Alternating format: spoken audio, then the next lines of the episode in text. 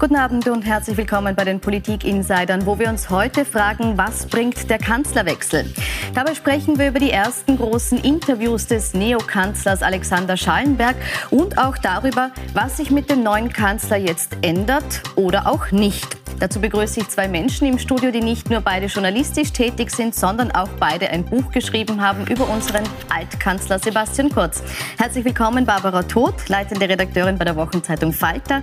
Sie sagt, das System Kurz ist am Ende, aber er will es noch nicht wahrhaben. Und ich begrüße Paul Ronsheimer, stellvertretender Chefredakteur der Bildzeitung, der sagt, Kurz ist viel lebendiger, als seine viele Gegner es sich wünschen würden. Herzlich willkommen. Bevor wir zu Sebastian Kurz kommen, würde ich gerne mit dem neuen Kanzler, mit Alexander Schallenberg beginnen. Herr Ronsweimer, Sie haben ihn heute selbst interviewt. Was hatten Sie für ein Gefühl dabei? Saß Ihnen da jemand gegenüber, der die Fußstapfen von Sebastian Kurz ausfüllen wird? Ich hatte so ein bisschen das Gefühl, dass er die letzten Tage, dass die ihm schon sehr in den Knochen stecken, also seit seiner Angelobung, was alles passiert ist, was er möglicherweise auch für Fehler gemacht hat. Das hat er jetzt nicht offen angesprochen, aber mir schien es so, dass er doch sehr nachdenklich ist, wie das jetzt weitergehen wird. Mhm. Über diese Fehler sprechen wir gleich im Detail. Frau Todt, auch an Sie die Frage. Ähm, Herr Schallenberg hatte ja nicht viel Zeit, sich auf dieses Amt vorzubereiten, ist das quasi über Nacht geworden. Haben Sie heute schon einen Bundeskanzler gesehen? Ähm, also ich habe das Gespräch, das Sie geführt haben und auch das, was die Kollegin Milborn geführt hat, ähm, gesehen. Und ich war eigentlich überrascht, wie schnell er dann doch Tritt gefasst hat und äh, langsam beginnt, sich in dieser neuen Rolle einzufinden. Also ganz am Anfang hat es ja gar nicht geklappt. Sein erster Auftritt war, finde ich, war, finde ich, wirklich ein Fehler. Dieser treue Schwur dem Altkanzler gegenüber, dann auch im Parlament, wo er diese Unterlagen des, der Justiz quasi neben sich hingelegt hat. Das hat auch nicht gut gewirkt. Aber heute in dem Gespräch finde ich, hat er sich in der Rolle des Staatsdieners, des äh, Beamten, ähm, des Diplomaten, ähm, des war eigentlich schon, also da spürt man, finde ich, schon die Ansätze, in welche Richtung es wahrscheinlich unter ihm gehen wird als Kanzler. Mhm. Jetzt ist schon angesprochen worden, es gab so einige Fehltritte, sehr viel Kritik schon in diesen ersten Tagen. Besonders viel Kritik hat ihm eingebracht, dass er sagte, dass er die Vorwürfe für falsch hielte, die Vorwürfe, äh, die jetzt im Raum stehen gegen Sebastian Kurz und seine Vertrauten. Zu Corinna Milborn hat er im Interview dazu heute Folgendes gesagt. Das, das ist meine persönliche Meinung, meine persönliche Überzeugung, dass an strafrechtlichen Vorwürfen eigentlich, äh, dass die sich auflösen werden. Aber das ist überhaupt kein Vorwurf oder Bezweiflung der Justiz, ganz im Gegenteil. Das meine steht Hoffnung, in, im Namen großes, der Meinungsfreiheit zu. Ich habe, aber natürlich, ich habe großes Vertrauen in die Justiz. Und ich habe großes Vertrauen, dass hier schnell aufgeklärt wird, also aufgeklärt wird. Und ich hoffe, dass es schnell geschieht. Ähm, ich persönlich kenne Sebastian Kurz seit Jahren und bin persönlich der Überzeugung, dass da nichts dran ist. Hat er sein Vorgehen und seine Aussagen da gut begründet? Naja, differenziert. Also es klingt schon deutlich anders, als das am Montag war, wo er eigentlich ähm, gleich zu Beginn äh, die Bildzeitung hat es Treueschwur genannt. Ich finde, das hat es ganz gut getroffen, sich eigentlich quasi in die Bresche für Sebastian Kurz geworfen hat. Ähm, jetzt sagt er, es ist seine persönliche Überzeugung, also quasi seine private Meinung und es ist kein Vorwurf an der Justiz. Ich finde, das ist eine wichtige Differenzierung, ähm, wo er doch klarstellt, ähm, ja, dass er in der Lage ist, das auseinanderzunehmen und persönliche Meinung und quasi nicht Kritik an der Justiz ähm, zu trennen. Mhm. Herr Ronsheim, haben Sie den Eindruck, dass er bemüht ist, die Justiz bei ihrer Aufklärungsarbeit zu unterstützen? Ja, das habe ich. Und ich glaube, jemand, der 20 Jahre Diplomat war und auch so einen Namen hat wie Alexander Schallenberg, glaube ich, ähm, dass er das auch tun wird und dass er darauf drängen wird, ähm, dass das, wie er aber auch richtig sagt, schnell geschieht. Ich glaube, das wäre für alle Seiten wichtig. Er hat in dem Interview, was ich mit ihm geführt habe, das ähnlich ausgedrückt, aber er hat auf die Frage, Frage hin, was denn diese Chat-Nachrichten aussagen, also sozusagen die politische Sicht darauf durchaus anklingen lassen, dass er den Ton ähm, eben wie viele andere auch verwerflich äh, als verwerflich empfunden hat. Er steht jetzt eben vor dieser schwierigen Aufgabe, die man ihn, glaube ich, nicht beneiden kann, äh, als Kanzler zu bestehen und gleichzeitig auch nicht alles abzubrechen zu Sebastian Kurz, der ein persönlicher Freund von ihm ist, ein Förderer, jemand, der ihn in diese Position gehoben hat. Und natürlich muss er mit ihm ja auch weiter zusammenarbeiten in der Form als ÖVP-Chef. Mhm. Diese Zusammenarbeit werden wir uns auch noch näher anschauen. Ich möchte noch kurz auf einen zweiten Vorwurf äh, eingehen, mit dem er heute konfrontiert wird, nämlich sein Umgang mit dem Parlament. Ähm, da wurde kritisiert, dass er in seiner Rede vor dem Nationalrat über den Misstrauensantrag, der gegen Gernot Blümel, den Finanzminister, eingebracht wurde, gesagt hat, Mutwillige Aktionen, so wie heute, wo man zum wiederholten Male einen Misstrauensantrag einbringt gegen Finanzminister Gernot Blümel, noch dazu einen Minister, der gerade eine der größten Steuerreformen verhandelt hat, das ist beim besten Willen nicht zu verstehen. Angesprochen darauf, dass das aber Teil des Parlamentarismus ist, hat er Folgendes gesagt. Natürlich. Und es ist völlig legitim, dass sie es machen. Aber ganz offen nach diesen turbulenten Tagen, genau zum Beispiel gegen äh, Finanzminister Gernot Blümel, der mit das größte Steuerpaket, die ökosoziale Steuerreform, auf den Weg gebracht hat, dass nach dieser turbulenten Zeit so einen Misstrauensantrag beizubringen, ist das freie Recht der Opposition. Aber ich sehe es auch als freies Recht der Regierung zu sagen, sie findet das nicht okay.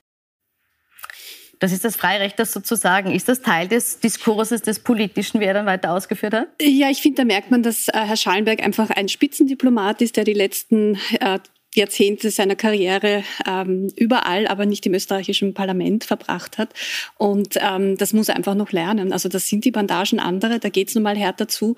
Und ähm, ja, insofern ist diese Aussage, also ich glaube, da sieht man einfach, dass da hat er noch deutlich Nachholbedarf an innenpolitischem Wissen und auch am innenpolitischen äh, Taktieren und ähm, ja, muss ich, glaube ich, ein bisschen eine härtere Haut noch zulegen. Ist diese innenpolitische Rolle so eine andere als die außenpolitische, die er bisher gespielt hat? Ja, absolut. Es ist eine völlig andere. Da gibt es jeden Tag Kampf, da muss man jeden Tag in den Infight gehen, darf sich auch nicht provozieren lassen von der Opposition. Aber mein Eindruck ist, dass Alexander Schallenberg versucht, so ein bisschen seine alte Rolle auch rüber zu retten, um weiterhin auch als der außenpolitische Experte zu gelten und gleichzeitig diese Sprache, die er dort eben als Diplomat gelernt hat, zu übertragen in die innenpolitische. Vielleicht ist das auch nicht so ganz blöd, wenn er es denn schafft, diese Rolle auszufüllen. Die letzten Tage waren eher kritisch und da muss er, glaube ich, dran arbeiten. Mhm. Jetzt äh, ist schon angesprochen worden von Ihnen, dass er jetzt auch diesen Balanceakt da zu meistern hat. Wie weit äh, distanziert er sich von Sebastian Kurz? Wie weit stellt er sich hinter ihn? Es war bislang sehr eindeutig, dass er sich hinter ihn stellt. Ähm, wenn wir uns anschauen, wo die ÖVP aktuell in Umfragen steht, muss man dazu sagen, schwierige Zeiten, turbulente Zeiten. Trotzdem haben wir versucht, das einzufangen in einer Sonntagsfrage. Ähm, dann sieht man ganz deutlich, wenn jetzt gewählt werden würde, äh, würde die ÖVP massiv verlieren. Wir haben hier jetzt eine Umfrage, wo mit aufgenommen wurde, nicht nur die im Nationalrat vertretenen Parteien, sondern auch die MFG. Das war jene Corona-Maßnahmen skeptische Partei, die in Oberösterreich so überzeugt hat. Äh, das ist jetzt ein bisschen ein breiteres Bild deshalb. Aber hier sieht man, dass ÖVP und SPÖ gleich aufliegen liegen. Ähm, trifft das jetzt nicht nur Sebastian Kurz, sondern auch Alexander Schallenberg? Wäre er jetzt gut beraten, äh, sich mehr auf Neuerung, auf Aufarbeitung zu konzentrieren und nicht auf dieses Festhalten an Sebastian Kurz, wenn man sieht, dass äh, diese Vorwürfe, die im Raum stehen, das Vertrauen in die ÖVP doch massiv geschmälert haben? Also ich glaube, wir galoppieren ein bisschen zu schnell durch all diese Tage. Äh, die, mhm. letzten, die letzte Woche hat, also binnen einer Woche hat sich in Österreich quasi alles verändert. Aber ich bin mir sicher, diese Umfrage ist seriös, aber ich glaube, es braucht einfach noch Zeit, bis es sickert und bis wir ähm, Umfragen vorliegen haben, die die auch ein klareres Bild zeigen. Also jetzt sehen wir mal, dass die, F dass die ÖVP massiv verloren hat. Ähm, die SPÖ hat jetzt nicht wahnsinnig viel dazugewonnen. MFG äh, ist, ist dabei, aber da ist ja auch fraglich, ob das bei einer Sonntagsfrage in einigen Monaten überhaupt ins Parlament, also ob diese Gruppe hineinkäme. Insofern würde ich da ein bisschen zuwarten und ich glaube, das ist auch das, was Schallenberg mit all seinem, ähm, mit der Art, mit seinem Habitus zu vermitteln versucht. Quasi nehmen wir ein bisschen Tempo raus, ähm, nehmen wir uns auch die Zeit, um einmal klare Sicht wieder zu haben, was passiert ist, äh, und fangen wir dann an, quasi in die Analyse zu gehen. Also ich glaube, die ÖVP braucht äh, das meiste, was die ÖVP jetzt braucht, ist ein bisschen Zeit, um mal sich klar zu werden, was eigentlich passiert ist in den letzten Tagen. Wird diese Zeit der ÖVP eher in die Hände spielen? Das kommt völlig darauf an, was es an weiteren Schlagzeilen, an weiteren Nachrichten, an möglichen Anklagen geben kann. Ich glaube, dass so etwas wie die Festnahme der Meinungsforscherin zum Beispiel ähm, sehr, sehr kritisch zu bewerten ist, auch für die ÖVP insgesamt. Äh, und dass das noch weiter turbulente Tage und turbulente Wochen werden können.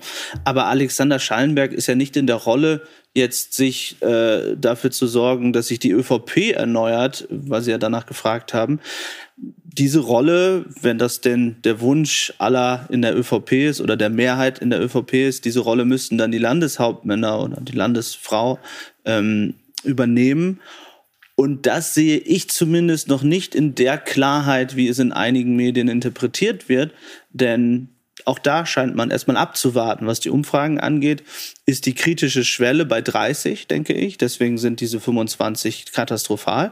Nur da muss man tatsächlich, wie Barbara Todt sagt, darauf schauen, ob sich das auf diesem niedrigen Niveau stabilisiert oder ob das wieder nach oben geht. Nachdem die erste Schrecksekunde vorbei ist. Ich möchte den Blick jetzt da nochmal auf diesen Altkanzler auf Sebastian Kurz richten und äh, die Frage, wie es mit ihm jetzt weitergeht. Denn im Moment, das steht fest, äh, bleibt zumindest ein Teil von Sebastian Kurz in der Innenpolitik. Das haben wir auch in verschiedenen Stimmen für Sie zusammengefasst. Ich möchte daher, um die Pattsituation aufzulösen, Platz machen, um Chaos zu verhindern und Stabilität zu gewährleisten der ist nicht zurückgetreten. Ja. Weil das selbstverständlich mit ihm sehr eng zusammenarbeiten. Alles andere wäre demokratiepolitisch absurd. Er hält äh, als Clubobmann dann weiter alle Fäden der Macht in der Hand und sitzt an den Schalthebeln der Macht. Er sitzt an den Schalthebeln der Macht, ist das so? Ich glaube, das hat sich rasant geändert und ich glaube, es ist jetzt nicht mehr so.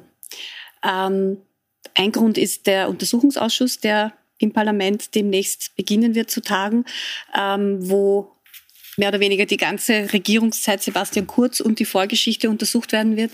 Das wird ihm, ähm, das wird sehr, sehr hart für ihn werden und auch sehr, sehr hart für die ÖVP werden. Ähm, und der andere Grund ist, dass wir doch auch sehen, dass eigentlich alle Landeshauptleute sich zumindest jetzt schon einmal distanziert haben. Wir haben ihn heute im Parlament auch nicht gesehen. Also wäre Sebastian Kurz tatsächlich der Schattenkanzler, für den ihn viele in der Opposition jetzt ähm, nach wie vor halten, dann hätte er sich doch stolz ins Parlament setzen können und dort zum Budget eine Rede halten können. Das ähm, hat er aber nicht gemacht. Ich mhm. glaube, er weiß genau, warum er nicht heute dort war. Sebastian Kurz war heute nicht da. Das ist aufgefallen. Nicht nur Frau Todt, sondern generell. Ähm, haben Sie mit ihm in den letzten Tagen gesprochen? Über meine Gespräche möchte ich da nicht sprechen, denn ich habe kein Interview mit ihm geführt oder ähm, irgendeine journalistische ähm, Befragung durchgeführt. Ich glaube, ein Schattenkanzler äh, bedeutet ja, dass man sich im Hintergrund hält. Deswegen glaube ich, ähm, fand ich das jetzt gar nicht so überraschend, dass er da heute nicht im Parlament ist und zum Beispiel zum Budget spricht. Ich glaube, da widerspreche ich Frau Todt, dass sich das noch nie noch nicht so sehr verändert hat bislang. Äh, ich glaube, dass tatsächlich gerade die ÖVP-Zentrale zum Machtzentrum umgebaut wird. Da muss natürlich noch einiges passieren. Und ich glaube, dass solange insbesondere Alexander Schallenberg so loyal ist, wie er sich auch heute gegeben hat in den vielen Interviews, dass Sebastian Kurz weiter eine Chance hat. Es kann sich in den nächsten Tagen und nächsten Wochen sicherlich ändern, aber bislang gibt es niemand, ähm, der ihn stürzen will. Es gibt auch niemand, der da genannt wird, der seine Position übernehmen könnte. Von daher gehe ich davon aus, dass auch diejenigen, die ihm kritisch gegenüberstehen, abwarten, wie sich die Umfragen entwickeln, abwarten, ob es weitere Chatnachrichten gibt und abwarten, ob es jemand anderen geben könnte, der dann übernimmt. Weil ich finde, man darf ja auch nicht übersehen, es ist ja nicht nur Sebastian Kurz nicht mehr Kanzler, es wurde ja auch quasi der Inner Circle, seine wichtigsten Mitarbeiter, ähm, zwangsbeurlaubt, äh, beziehungsweise haben ihre Ämter zurückgelegt. Also Gerald Fleischmann, sein Medienstratege, Herr Frischmann, sein Pressesprecher. Ähm, das, das sind schon auch Signale, die, ähm, die sehr, sehr schnell gesetzt wurden. Also es ist nicht nur Kurz sozusagen ähm, neutralisiert worden oder hat sich halt, halt den Schritt zur Seite gemacht, sondern es ist ja auch sein gesamtes Team mehr oder weniger, klingt jetzt martialisch, aber kaltgestellt worden. Was für mich schon auch dafür spricht, dass er entmachtet wurde mhm. innerhalb seiner Partei. Sie sagen jetzt das gesamte Team, allerdings der Kabinettschef ist geblieben. Bernhard Bonelli ist geblieben. Gegen Bernhard Bonelli wird aber in dieser Causa nicht ermittelt.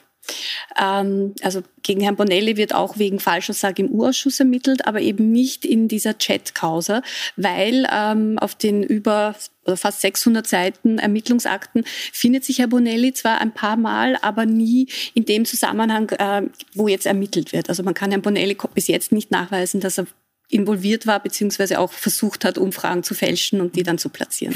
Aber der ist noch hier jetzt äh, die Frage, was nämlich aufgeworfen wurde, ist sein Team entmachtet worden? Ist auch quasi die Riege hinter Sebastian Kurz entmachtet worden?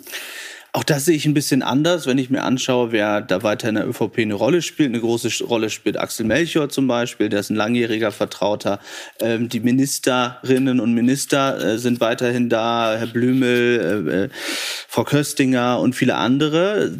Was das Team angeht, ich gehe stark davon aus, dass sie jetzt zwar auf eine bestimmte Zeit, wie dort gesagt wird, auf Urlaub sind, aber dass sie zurückkommen werden und dann in die ÖVP-Zentrale mit einziehen, davon gehe ich ziemlich fest aus. Aber was wäre das für ein Signal? Ich meine, es kann natürlich so sein. Es gibt ja noch einen dritten wichtigen äh, Sebastian Kurz-Mitarbeiter, Stefan Steiner, sein strategischer Berater. Der ist halt auf Werkvertrag äh, in der Partei, ähm, war der bis jetzt quasi positioniert. Also der wird vielleicht dann dort bleiben. Aber was wäre das für ein Signal, wenn, wenn Herr Fleischmann und Herr Frischmann zurückkehren, gegen die ermittelt wird und die dann in der Parteizentrale sitzen? Ich, ich kann ich mir wann. schwer ich weiß, vorstellen. Also ja, ja mag sein. Ich habe jetzt auch keine Informationen, die das sozusagen zugrunde legen.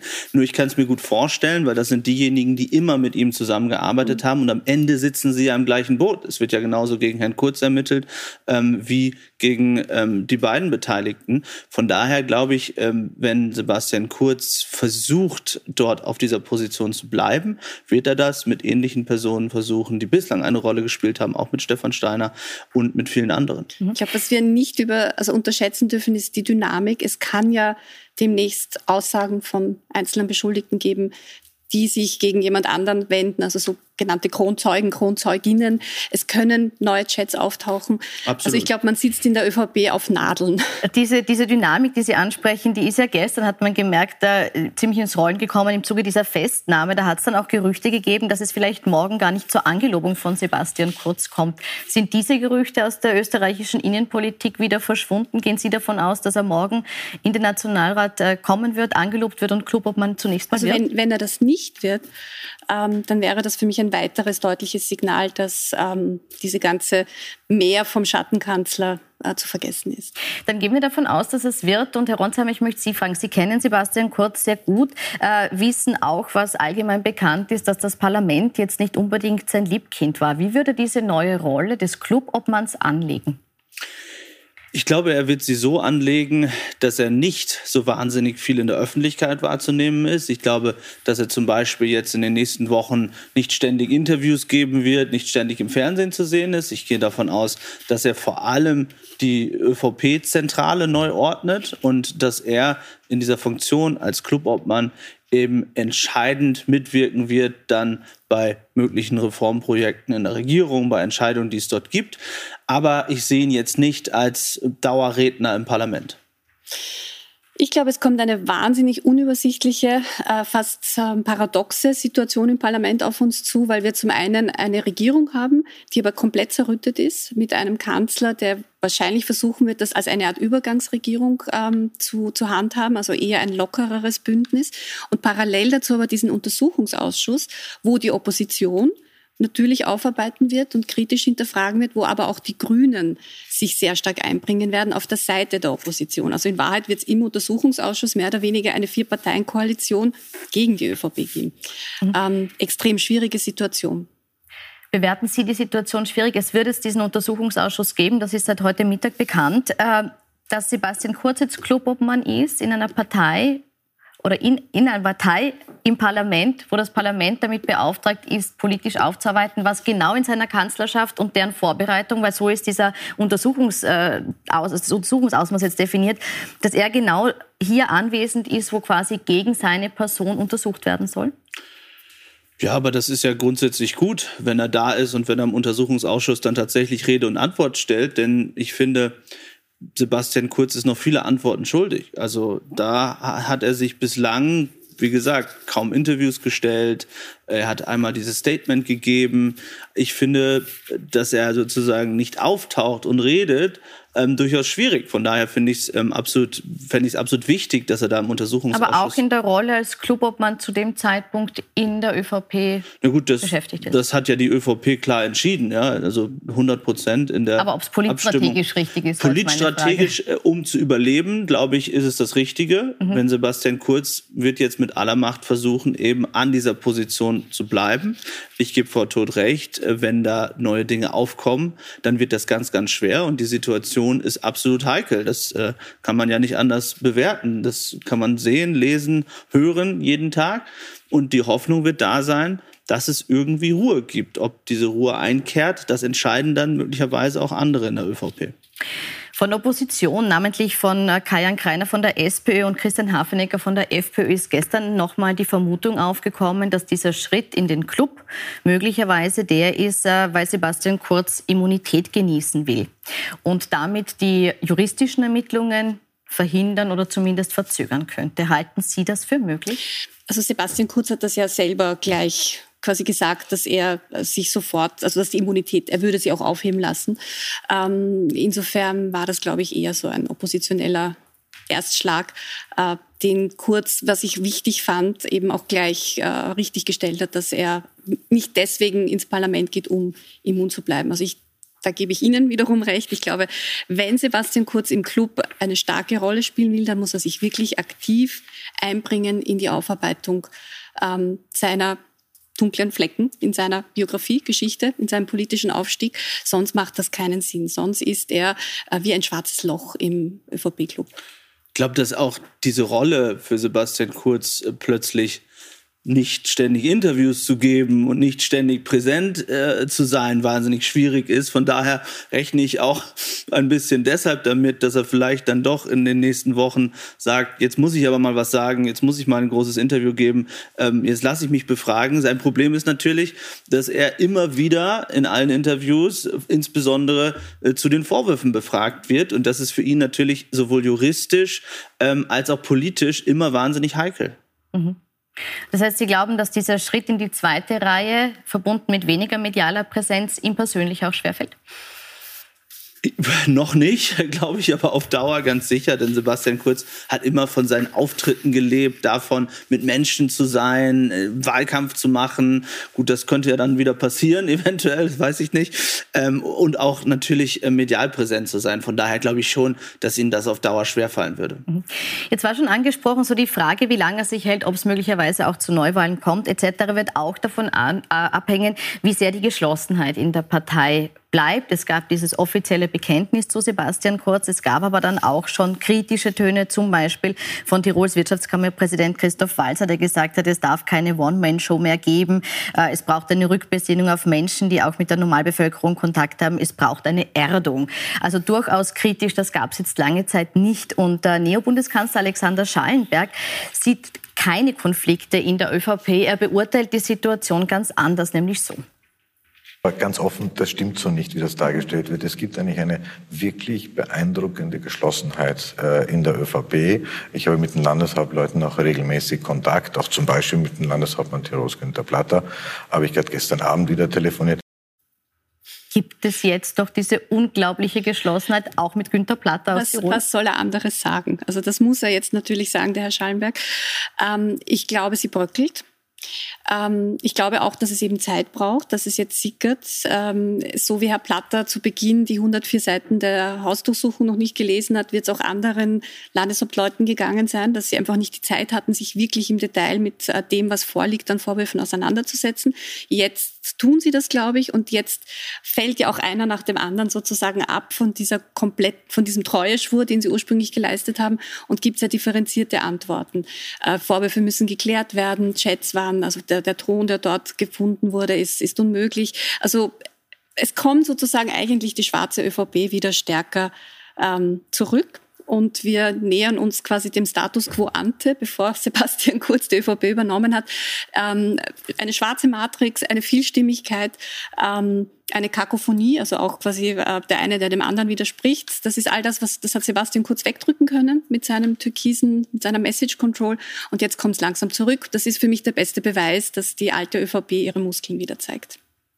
Ich empfinde das als ziemliche Binsen, die da von den Landeshauptmännern kommen. Das stimmt. Sicherlich wollen sie wieder eine größere Rolle spielen. Aber wenn sie dazu befragt werden, was sollen sie anderes sagen, ja, zu diesen Chats und, und zu dem, was da gerade passiert?